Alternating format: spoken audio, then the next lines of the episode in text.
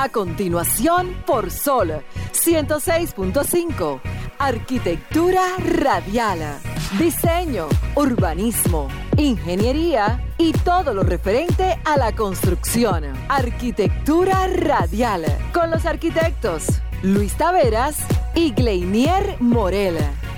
Muy buenas tardes, arquioyentes. Buenas tardes, país. Buenas tardes, el mundo que nos sintonizan a través de la aplicación de Sol en cualquiera de sus dispositivos. También en Sol 106.5 para República Dominicana. Hoy en Arquitectura Radial, mucha información relacionada al sector construcción, la ingeniería y la arquitectura, por supuesto, junto a mi compañero Gleiniel Morel, eh, Franklin Tiburcio en los controles y un servidor Luis Taveras. Eh, la introducción de hoy va a ser muy, va a ser muy breve, porque eh, y es sobre el tema de la política y la arquitectura, que tengo un tema por ahí muy bueno relacionado, relacionando estas dos profesiones.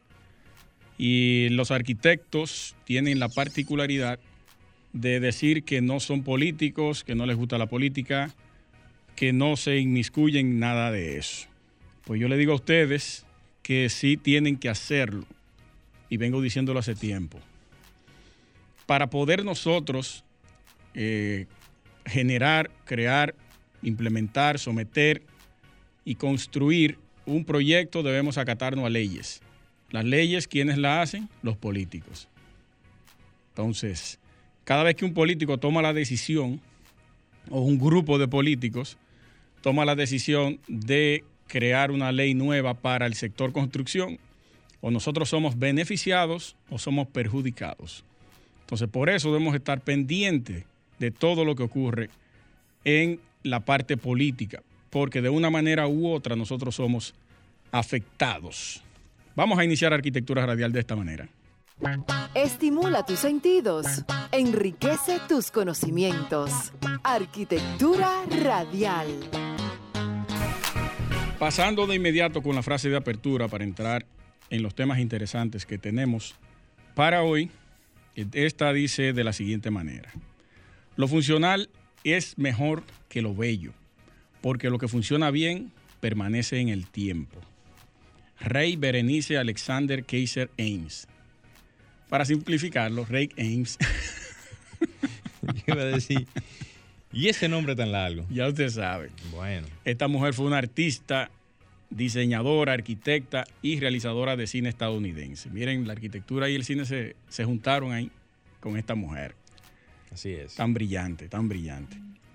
Morel, eh, vamos a tratar un tema eh, para debatir brevemente como apertura del programa, a menos que usted tenga ahí, ah, ah, ok, eso lo tratamos más tarde. Eh, tiene que ver, yo tengo una preocupación, Franklin, y, y amigos oyentes, y Morel. Desde marzo 15, marzo 16 para ser, para ser precisos, nosotros entramos en un estado de emergencia y confinamiento. Desde ese momento se comenzaron a vender mascarillas por doquier. A más no poder. Mascarilla, yo no sé cuántos millones de mascarillas hemos consumido aquí, en República, solo en República Dominicana. Y para que esto, lo, esto tiene mucho que ver con arquitectura, porque es ambiente. ¿A dónde van a parar esas mascarillas desechadas? ¿Quién ha tomado la iniciativa de preocuparse cuál será el destino final de esas mascarillas? ¿Tienen alguna reutilización esas mascarillas? ¿Qué usted cree de eso, Morel? Al final de cuentas, eso como material reciclable, o sea, reciclable, debería de tener algún tipo de bajadero ese asunto, o sea, para la reutilización, ya sea con empresas que utilicen el material para reciclar o eso va a parar a la basura y posteriormente al malecón, donde casi sí. siempre llegan muchos de los desperdicios de, de la, de, o sea, de la ciudad Sí. y que por ende puede ser que tenga ese, ese tipo de, de paradero. Yo me he topado, eh, eso lo traigo a colación porque ya me he topado varias veces en las aceras caminando con mascarilla. La, las quirúrgicas. tiran en la calle. Sí. Se la quitan o se le cae y la dejan ahí mismo. Para no culpar a nadie directamente. Pero eso me surgió porque yo pensando, en mi caso, yo consumo muchas mascarillas y no tenemos una cultura tampoco de reciclar, de separar los materiales. Para nada. Esa la echamos toda en una misma funda y la mandamos a volar en el camión. Eso, esa preocupación me surgió por, por ese mismo tema y me gustaría que alguien, si tiene alguna propuesta sobre eso, nos pueda escribir o comunicarse con nosotros para, unos- para nosotros saber.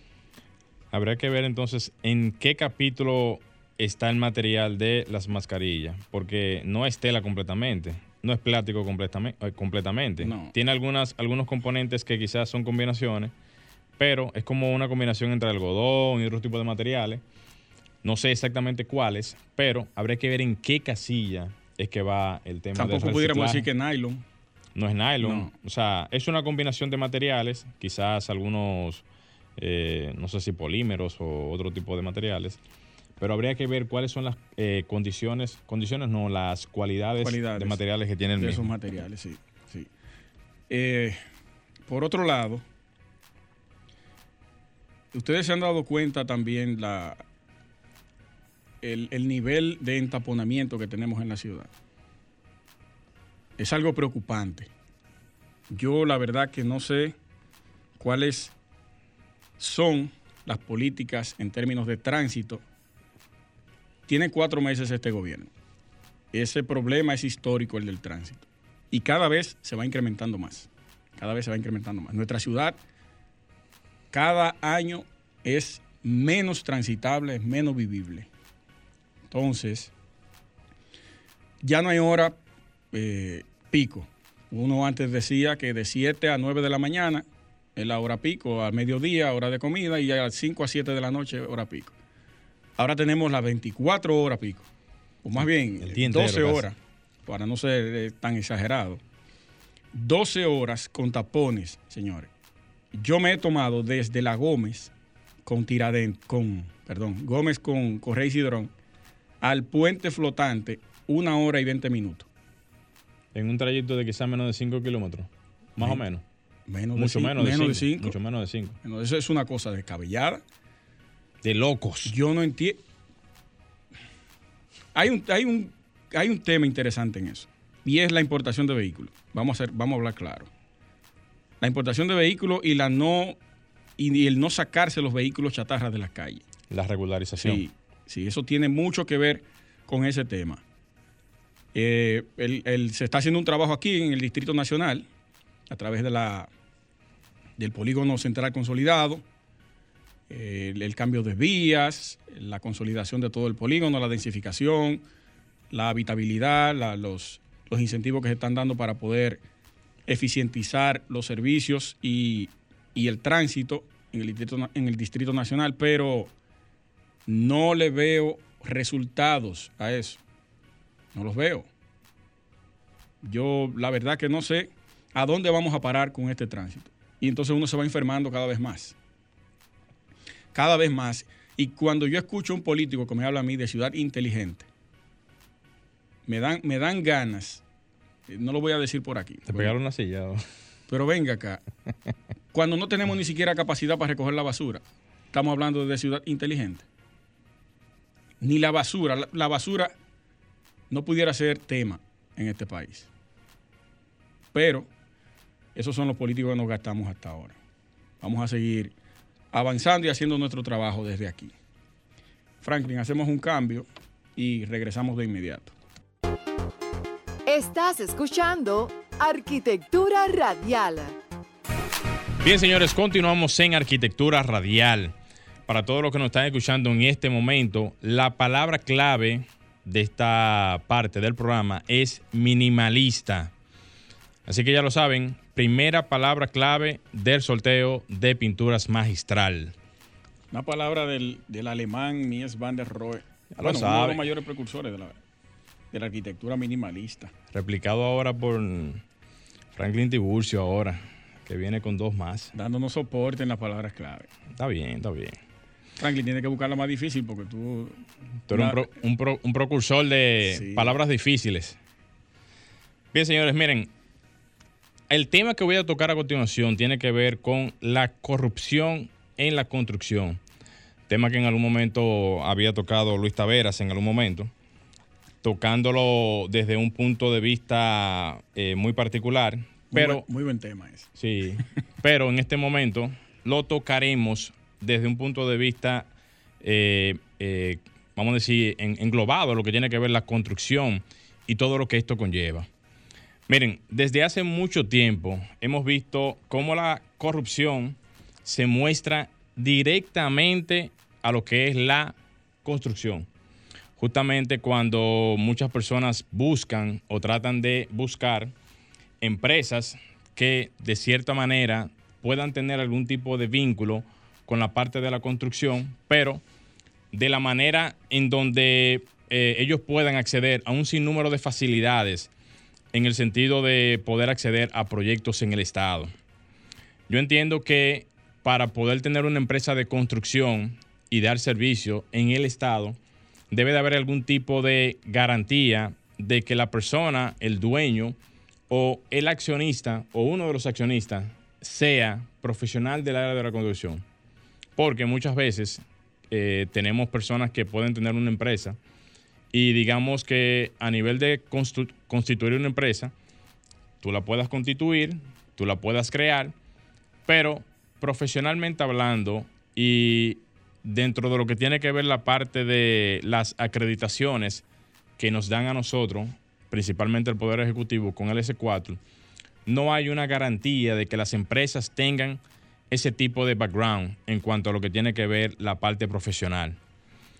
Viendo ahora estos famosos escándalos de corrupción, podemos ver cómo las personas que no tienen que ver con este tipo de rubros comerciales eh, tienen empresas que son del área de la construcción, pero no son ni arquitectos, ni ingenieros, ni nada por el estilo. Son simplemente inversionistas, son simplemente personas que tienen algún tipo de interés en estar dentro de lo que es la parte comercial de la construcción, pero nadie verifica que la parte, digamos, del organigrama de la empresa, háblese los que están por debajo de la parte de la, parte directiva, puedan cumplir con este requisito.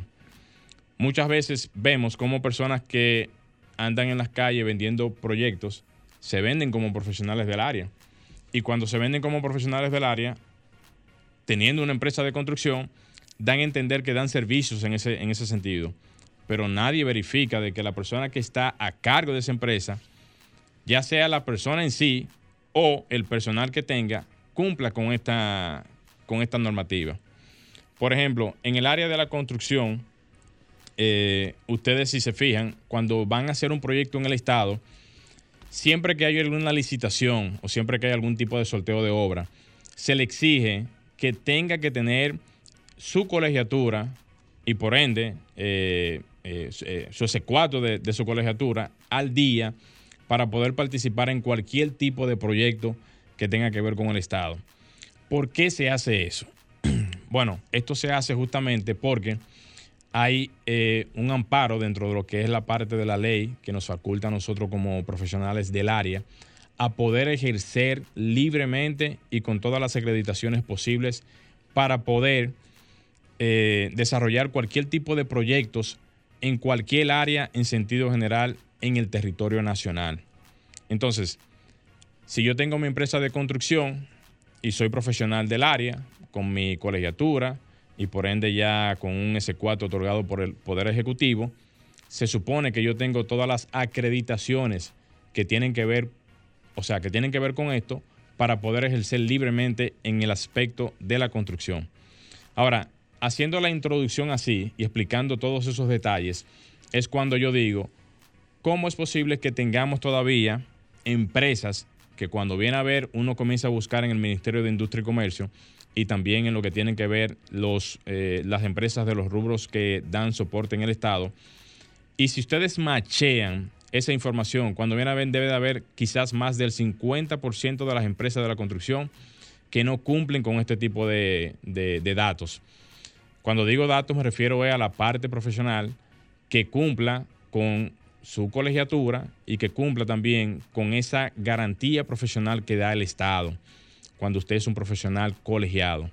Entonces, esto debiera de ser una muestra de que no tenemos el control o las autoridades no tienen el control de las empresas que dan este tipo de servicio, porque por ahí se presta mucho el tema de la corrupción en el sentido de la parte de la construcción. Porque si tuviéramos empresas que tuviesen un poquito más de claridad en lo que tiene que ver la parte de quienes, quienes están en la empresa, quienes conforman la empresa, quienes participan directamente en los proyectos, quizás tuviéramos un filtro, un mayor filtro de lo que es el resultado de los proyectos que se dan en el área de la construcción. Cuando esa parte comience a revisarse, cuando esa parte comience a canalizarse, cuando inclusive el CODIA tenga un poquito más de presión en ese sentido, quizás tengamos resultados diferentes. Porque muestra de eso es todos los casos de corrupción en donde muchas veces se ven afectados la clase profesional y no muchas veces son profesionales del área de la construcción quienes incurren en ese tipo de falta. Porque me, tú chequeas los casos de corrupción que están ahí vigentes y es muy raro cuando tú ves que tú mencionas a un profesional del área que está metido en esos casos. Pero cuando ¿Usted digo se refiere cua- a los actuales, sí, a lo más reciente, te, te menciono a los recientes ahora. pero la mayoría son profesionales de la. Bueno, no, hay uno que no. a- algún- algunos no, porque hay uno yo, que no. yo te voy a decir algo. Independientemente de todo, hay muchas empresas en el área, eh, eh, eh, vamos a decir, sanitaria, que dan servicio en el área sanitaria. Muchas empresas en el área eléctrica que dan servicio en el área eléctrica. Y muchas empresas que dan servicio también en el área de la construcción, que también dan servicio en el área de la construcción, en el Estado. Sí. Y muchas de ellas tienen un organigrama estructural, o sea, estructural no, eh, sino de personas dentro de la empresa, desde, la, desde el gerente de la empresa, el dueño de la empresa y lo que están por abajo. Y cuando tú revisas, muchas veces lo que utilizan es la figura de un profesional para poder participar en las licitaciones. Menciónese, menciónese dos empresas. No, pues tienen que, estar, tienen que estar por ahí. Que la busquen por ahí para que la puedan encontrar. Eso lo tienen que encargar realmente la Procuraduría en ese caso. Exacto. Pero realmente yo lo que entiendo es de que debe de haber algún tipo de control en ese sentido. Porque no puede ser posible que tengamos los mismos vicios en cuanto a la parte de las empresas en el área de la construcción. Yo no te voy a mencionar otro caso que no sea el de la construcción, porque el que yo manejo bien y entiendo bien es el caso de nosotros. Pero eso puede estar pasando en el área eh, de insumos médicos, Pero proyectos eh, médicos. Para allá era que iba, claramente eh, se- eso mismo pasa, ocurre en la parte de, lo- de la, de la construcción de, de clínicas. Hay empresarios que tienen el dinero, te construyen una clínica, pero ellos no son médicos. Sí. Lo que hacen es rentar los espacios. Ujú. Habría que ver esa denuncia que usted está haciendo, cómo, cómo es que la manejan, porque si alguien quiere crear una empresa de construcción y tiene profesionales capaces, yo creo que eso no está mal. No, el problema no es que tú tengas en tu, o sea, en, en la empresa un profesional de la construcción.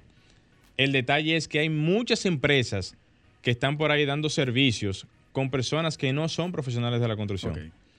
Porque, por ejemplo, vamos a hacer un ejemplo rápido. Supongamos que una persona que no sea profesional del área, un- cualquier profesional, puede ser hasta un licenciado en contabilidad, quiera poner una empresa de construcción. Tú puedes ir a ONAPI, registrarla, Sí. formalizarla perfectamente. El Estado y las leyes no te lo prohíben. Ahora, tú no puedes salir tú mismo como con- contable, Contable. a salir por ahí a decir, no, mira, esta es mi empresa de construcción, eh, dime, yo te hago cualquier tipo de servicio y tú venderte como que tú eres el que está a la cabeza a nivel de proyectos. Ok, ahora, ahora No, cogí. no, no Bien. como gerente, porque tú podrías ser el gerente, pero muchas Incluso veces el vendedor de la empresa tú puedes ser. tú puedes ser el vendedor el de la empresa, pero no el que no el que esté ejecutando. Sí. Y por ahí hay muchas personas que están ejecutando proyectos que no son profesionales del área. Entonces, ¿cómo tú verificas que ese que es el dueño no es el que está haciendo la obra? Directamente. Porque quizá para el Estado, que ahí que entonces funcionaría diferente, porque eso sería la parte privada. En la parte privada funcionaría así, pero para el Estado funciona diferente. ¿Y funciona de qué manera? Muchas empresas tienen en su planilla profesional profesionales que lo utilizan para eso. O sea, lo inscriben en cualquier tipo de licitación Sí, claro. y van y presentan en cualquier tipo de, pro- de proyecto o trabajo, pero el profesional que está eh, inscrito en la licitación o, o el proyecto no es el que ejecuta, Dame el nombre y ese cuadro que le ponen. solamente el nombre dice cuándo. Entonces, ¿quién verifica que ese profesional está trabajando? ¿Quién verifica que está justamente haciendo lo que tiene que es estar una haciendo? denuncia grave. Pero que eso, esto todo el mundo lo sabe. Sí, eso. eso es grave. Eso pasa muchísimo realmente. Entonces, es un asunto de verificar y de estar pendiente a ese tipo de asuntos, porque de lo contrario, seguiremos viendo ese tipo de debilidades en el sector de la construcción y en la institucionalidad. Franklin. Bien, señores, continuamos en Arquitectura Radial. Señores, para todos los que están escuchando el programa, la segunda palabra clave del sorteo de pinturas magistral es casticismo. No lo repito más porque eso fueron unas palabras que buscó Franklin Tiburcio para ponerse la... Casticismo. Ah, pues usted la repitió. Lo está ayudando ahí, está haciendo Coño, chivo sí, ahí. Pero está bien, está bien. Está Este- bien, Este es la penúltima, el penúltimo cubo de pintura. Sí, sí. Ya nos queda solamente el, el domingo próximo, entonces Así veremos mismo. si continuamos con el sorteo de pintura. Así que ya lo saben, señores. Esa es la segunda palabra clave del sorteo de pinturas magistral. Vámonos con el comentario de Luis Taveras. Dos comentarios en uno. Uno primero tiene que ver con eh, lo que todo el mundo ha comentado desde que se comenzaron a hacer las entregas de las contrataciones por adelantado a los artistas a través de la institución que dirige Peñaguaba, del actual gobierno del PRM. Tengo que hablar de eso porque lo voy a relacionar con la parte que nos compete a nosotros como programa de, de arquitectura, ingeniería y construcción. Nosotros somos el tercer o el segundo sector que más aporta al Producto Interno Bruto de la República Dominicana. Nosotros somos el sector, uno de los sectores más activos económicamente. Nosotros somos el sector que directamente te emplea unos 300 mil empleados, valga la redundancia. Somos el sector que indirectamente puede llegar a tocar hasta 500 mil personas. Cuando hay una construcción en un lugar, la economía en todo su alrededor se activa. Entonces, ¿qué pasó con esos trabajadores de la construcción desde el 15 de marzo, estos nueve meses, hasta hoy? Que la construcción cesó totalmente. Se reactivó a final de mayo, principio de junio, pero no de la misma manera que siempre ha, ha estado activa. Ha tenido unas salsas bastante interesantes a pesar de toda, eh, de toda esa parálisis que tuvimos en el sector y en la economía nacional, pero no ha sido lo mismo desde que se reactivó. La parte inmobiliaria también ha venido eh, bien activa, pero no de la misma manera. Han tenido que bajar los inmuebles de precio y los materiales han incrementado en el sector de la construcción un 30% en lo que va de año, los últimos seis meses. Pero ¿qué pasó con esas personas? El que, el excava la zanja a mano, porque podemos hablar de, de retrocavadoras y martillos, pero no, vámonos a la parte manual. Los excavadores, los varilleros, los ayudantes de mezcla, los maestros constructores, los albañiles, el carpintero, el plomero, el electricista, el, el carpintero, bueno, nuevamente para, para el cofrado de losa, el pintor, el cerrajero, el que vende las puertas y ventanas. Nosotros tenemos detrás una serie de trabajadores técnicos que dependen de nuestro iniciar, de nuestro eh, primer paso, nuestro primer impulso para poder avanzar. Si a nosotros no nos contratan como arquitectos, ni el ingeniero va a tener eh, algún trabajo, ni esas personas que acabo de mencionar tampoco. Todo se paraliza. Porque solamente se tomó en cuenta a un sector que mínimamente es quien aporta a la economía del país. Es- ustedes me dirán, sí, pero ahí hay artistas del calibre de Eddie Herrera, de, de qué sé yo quién, de fulano, no lo voy a mencionar a todos, que son los que han puesto nuestro país en alto a nivel mundial. Perfecto. Y nosotros somos los que movemos la economía a nivel nacional. Como decía Trump, vamos a reactivar o vamos a apoyar la economía nuestra. No hacia afuera, es adentro. Y eso es lo que nosotros hacemos. por qué el, el- este señor le, le otorga un pago por adelantado a unos artistas que para el futuro es que van a tocar unas fiestas. 100 millones de pesos a 70 artistas, a un millón y pico, dos millones, dependiendo la calidad del artista. ¿Por qué eso no se le da a la parte de la construcción, a los arquitectos o a los ingenieros? El Estado construye siempre. El Estado siempre tiene necesidades de construcción. Entréguenle dos millones por adelantado a ese equipo que tiene o a ese profesional que tiene un equipo esperando ahí por algún trabajo para que puedan resolver esos mismos problemas que también van a resolver esos músicos, porque son personas igual. Para en el futuro usted necesita la elaboración de algún diseño, una construcción en el Estado. Bueno, pues ya ese profesional usted lo tiene cubierto. Fulano, Gleinier Morel, venga, eh, necesitamos su, solicitamos su, su trabajo, su conocimiento, ya que acordamos tal cual cosa. Yo creo que también se debió hacer así. Aparte de otros profesionales, que no lo voy a tocar, porque la parte de nosotros es la construcción. Pero pudiera hablar de, de los demás, no solo los artistas.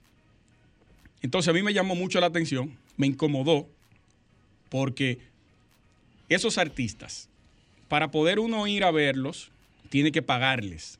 Yo no voy a, conciertos de nadie. Y aparte de eso, porque le está yendo mal en nueve meses, tenemos que nosotros sacarle del bolsillo a través de nuestros impuestos y pagarle a ellos porque le está yendo mal. No, no señor. Y nosotros, que duramos los mismos seis, siete meses sin conseguir un proyecto, la mayoría se lo puedo apostar. El, el profesional de la construcción que diga que le ha ido bien en estos nueve meses, está hablando mentira. Eso no es verdad. Entonces, ese es mi llamado con relación a este tema. Y sí lo relacioné con política, porque sí tenemos que ver, vieron de qué manera nos afecta la política a nosotros. Y no queremos participar. Yo les hago un llamado a todos que se motiven y que se y que se incentiven. Tenemos una llamada, Franklin. Vamos a ver. Buenas tardes. Buenas tardes. ¿Quién nos habla y de dónde? Eh, Señor, yo estoy 100% de acuerdo con usted, porque la mayoría de sus artistas famosos tienen ya eh, su capital, tienen económicamente también, aparte de que ellos siguen percibiendo dinero como por streaming, por derechos de autor. Así es. internet. Aló, Sí, pero que hay otras clases, otras ramas, que los médicos, ustedes, constructores, eh, militares, policías, que no reciben ningún ingreso, al menos que no sea un, un sueldo. Es decir, que yo no estuve de acuerdo con eso, ¿no? No estuve de acuerdo con eso, ¿no? está bien, hermano. Estamos en la misma onda. Vamos a ver la otra llamada. ¿Se fue? Bueno, pues ahí está su también su, su, su queja sobre el tema. Tú sabes que, aparte de eso, Luis, algo que agregarle a ese comentario que tú has eh, expresado en la tarde de hoy, y es que directamente el sector de la construcción mueve o retorna al Estado en pago de impuestos y TCS un dinero sumamente importante. Enorme. Porque no solamente eh, hay que verlo desde el punto de vista de lo que es la parte de la inversión, es de retorno. ¿Entiendes? Vamos a tomar esta, esta siguiente llamada. Vamos a ver. Buenas tardes. ¿Quién nos habla y de dónde? Se fue. Hay otra. Buenas tardes. Bueno, Sí, líder. ¿Quién nos habla y de dónde? Miguel Ortiz, aquí de la Carrizo. Lo escuchamos. Esperamos que cuando Peña Guagua se ponga malo, llame al doctor Mozart La Para y al enfermero Herrera. Está buena esa. Muchas gracias por su aporte. Mire, vamos, eh, para el tema ese que la mayoría de gente es el que más le molesta y el, el tema de los médicos y las enfermeras.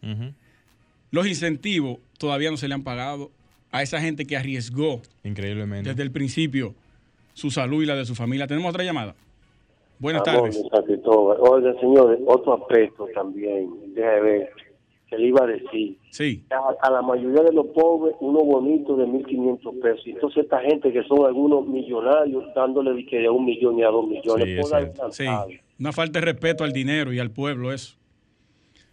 Y, y ese señor, que es que ha sido el más criticado, porque incluso se burló en las redes sociales, Mozart recibió el cheque con un rol de presidencial. Vamos a tomar la otra llamada. Buenas tardes, ¿cómo está mi gente? Buenas. Bien, bien. ¿Quién nos habla y de dónde, joven? Cindy Quesada de Los Minos. Adelante. Pero ustedes que son arquitectos y saben mucho, ¿cuánto se necesita para terminar el Morgan? ¿Por qué ese dinero no lo dieron para que terminen? Porque yo creo que eso es más importante que tocar una fiesta, porque si usted quiere una fiesta en su casa, usted prende radio y pone un emisor. Buen punto, muy buen punto. Muy buen punto. Ese presupuesto no se lo podemos dar nosotros ahora mismo, pero sí, eso ayudaría bastante, esos 100 millones para la parte de la salud. Es increíble, es increíble lo, lo, lo que estamos viendo con, con este tema. Eh, otra llamada, Franklin. Vamos arriba.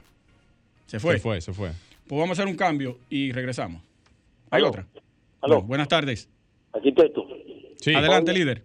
ese dinero del artista no es de urgencia. Ahora bien, el de la vacuna, eh, eso... Eso es muy importante. de urgencia. El día para la vacuna, esos sí 100 millones. Es que fue totalmente una aberración esa, esa entrega de eso. Incluso ahora, para justificarlo, dice que, que es una, se la van a regalar el dinero. que ya ni siquiera tienen que tocar para no violar la ley 34006. O sea, un regalo entonces. Sí. Hola, Buenas tardes. y es que esos artistas no, no hacen ahorro cuando trabajan, que tienen que coger dinero de nosotros, el sudor de nosotros, para dárselo a ellos. Y eso no es nada. Usted tiene que pagar para poder ir a verlo. Y tiene que pagarle también la manutención. Tú no tienes madre. De Vamos al cambio, Franklin. Estás escuchando Arquitectura Radial. Ya volvemos. Pues continuamos en arquitectura radial. Después de ese, ese tema que tocó Luis Tavera, que dejó la línea Caliente. on fire. Señores, ya entrando a la tercera palabra clave del sorteo de pinturas magistral. La última palabra clave es abnegación. Así que ya lo saben, última palabra clave del sorteo de pinturas magistral. No nos echen la culpa a nosotros, que esas tres palabras son de Franklin. Ya lo sabe. Franklin sacó por ahí en unos expedientes que él tenía por ahí. Expediente secreto X. Ya lo sabe. bueno, señores, miren, ¿alguna vez se han preguntado si el maestro te ahorra o no dinero en una construcción? Miren, señores, las personas siempre que buscan a un maestro en el tema de la construcción. Trátelo siempre- suave, los maestros. ¿eh? ¿Lo llevo suave? Sí, sí, sí. Qué cosa esta. siempre que buscan a una persona en el tema de la construcción, tratan siempre de buscar siempre, o sea, tratan siempre de buscar la parte del ahorro. En el sentido de que muchas personas piensan de que buscando a un maestro que le pueda quizás hacer su ampliación o su casita y una serie de asuntos, tratan de pensar siempre de que esa persona le va a ahorrar dinero a la hora de poder hacer su remodelación o ampliación. Pero en el caso específico de cualquier persona que necesite hacer cualquier tipo de trabajo, lamentablemente tengo que decirle que no es una opción a larga escala. ¿Por qué no es una opción a, larga escala? Porque la mayoría de las veces los clientes no saben realmente lo que quieren, en el sentido de que de los espacios, de las áreas y de un sinnúmero de cosas que muchas veces para uno arreglar esas ideas de esa persona o de ese cliente, uno lo que hace como profesional del área es que se concentra en las necesidades y los criterios en cuanto a lo que tiene que ver las, la- las, las áreas importantes que necesita el cliente para poder desarrollar una idea y posterior proyecto. Pero ¿qué pasa cuando las personas acceden a personas que no manejan ese tipo de informaciones y conocimiento? Se dan muchas y innumerables situaciones donde la persona que busca a un maestro para ese tipo de casos crea espacios desproporcionadamente y muchas veces en función a lo que son las necesidades sin tener exactamente las dimensiones que se necesitan para cada área. En el caso de una habitación, Ay, ay, lo que más se necesita es un espacio holgado, un espacio bastante, o sea, bien distribuido para que la persona se sienta cómoda. Es el área donde mayormente las personas pasamos más tiempo en la vivienda, porque es, la- es el lugar de descanso, Sí. es el lugar donde tú quizás en la noche tienes algún tipo de, de- de recreación visual con la, con la televisión eh, y demás asuntos. Por consiguiente, yo cuando veo ese tipo, de situaciones, lo que pienso es cómo es posible que la gente acuda a este tipo de personas buscando quizás soluciones que ellos no tienen. Porque cuando usted entonces busca ese tipo de auxilio, lo que está, lo que está buscando realmente es que se le incremente por encima de lo que necesita el presupuesto que usted tiene. Porque si usted busca una persona que le dice, mira, exactamente tú necesitas un espacio, digamos un 3x3 para una habitación, excluyendo obviamente las demás áreas como closet, baños, ese tipo de cosas, tú estás optimizando el área y por lo tanto estás optimizando el dinero. Porque cuando tú tienes un espacio que está por encima de las necesidades, entonces estás gastando de más. Entonces ahí es donde yo digo, ¿cuál es la ventaja?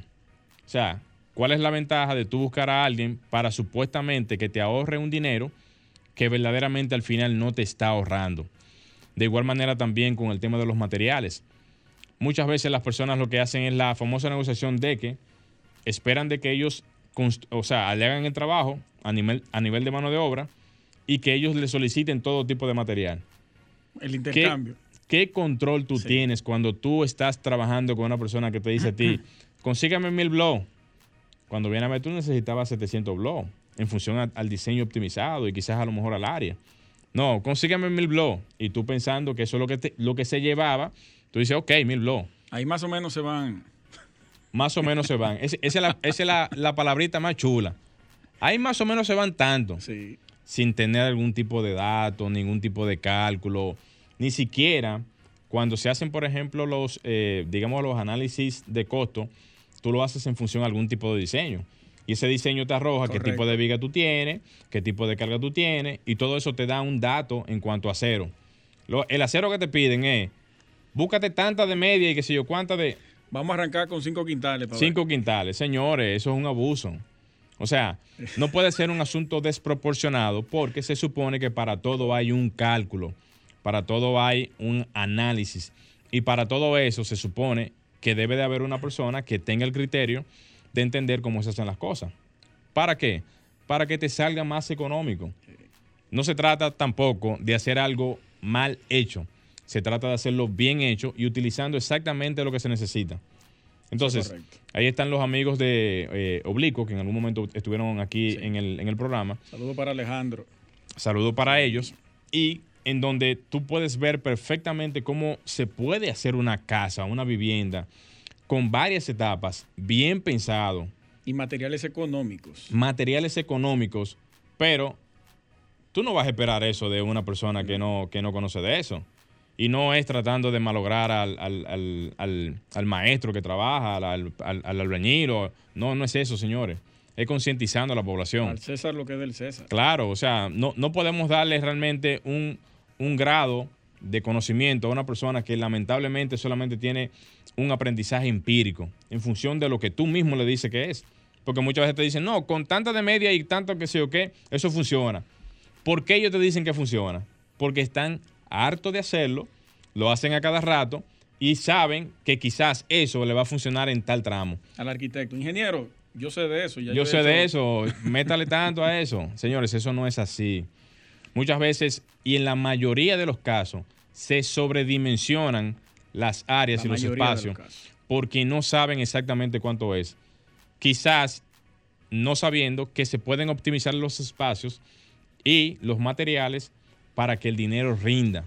Entonces ahí es donde yo digo realmente, si alguna vez ustedes se han preguntado si el maestro te ahorra o no dinero en una construcción. Entonces yo pienso que con esa explicación está totalmente claro de que verdaderamente no es así. Estimula tus sentidos, enriquece tus conocimientos. Arquitectura radial.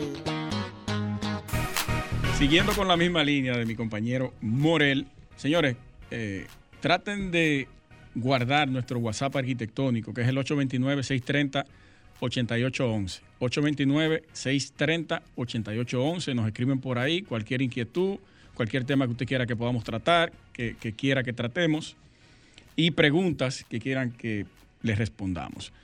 Con esa misma línea de sobre los materiales, pero no eh, llevándolo a la parte del maestro es el tema de los materiales aligerados, que la gente le tiene miedo a la hora de una construcción. Creen que eso no sirve para nada, que eso no va a funcionar, pero en realidad no es así. Ahora la tendencia en las construcciones es la parte aligerada. Usted hace su, su levantamiento eh, estructural, aporticado, columna, viga, silosa, y entonces los cerramientos comienza a hacerlo con este tipo de materiales que iniciaron en, mil, en el 1900, y es la parte del yeso. El yeso comenzó a trabajarse en Estados Unidos con diferentes compañías dispersas y luego se unificaron, 30 de ellas, y crearon lo que es ahora la USG, que es el United States eh, Gibson, que es yeso de Estados Unidos. Ellos con estas placas o estas planchas de, de yeso, eh, rellenas de yeso con dos láminas a los lados de cartón, en los casos del, del Denglass, que es para los exteriores, con la parte de fibra de vidrio, que es resistente al agua. Luego se le coloca una, un cementín por encima para darle la apariencia de concreto.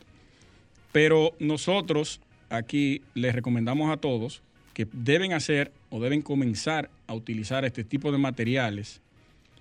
Quizás sea un poquito, usted consiguió los precios de...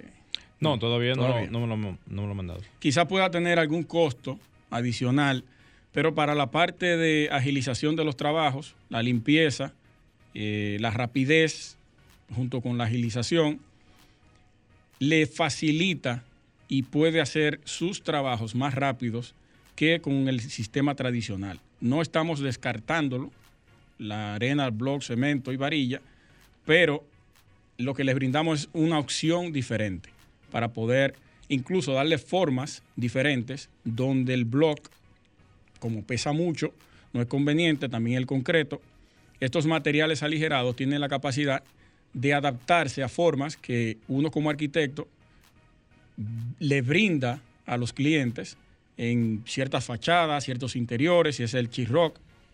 Y esto no, no tiene muchas complicaciones. Hay personas que te arman un techo de chisrock del tamaño de esta cabina. Esto tiene cuánto? 10 por, sí, como 10 por 5, 10 por 6 más o menos.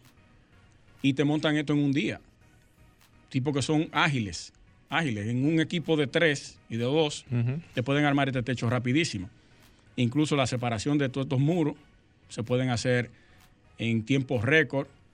Eh, yo, yo que he presenciado mucho trabajo de esto, eso es una cosa fenomenal. Hay una pistola que, suena como si fuera un tiro, que es la que se utiliza para la, colocación de los perfiles de galvanizados.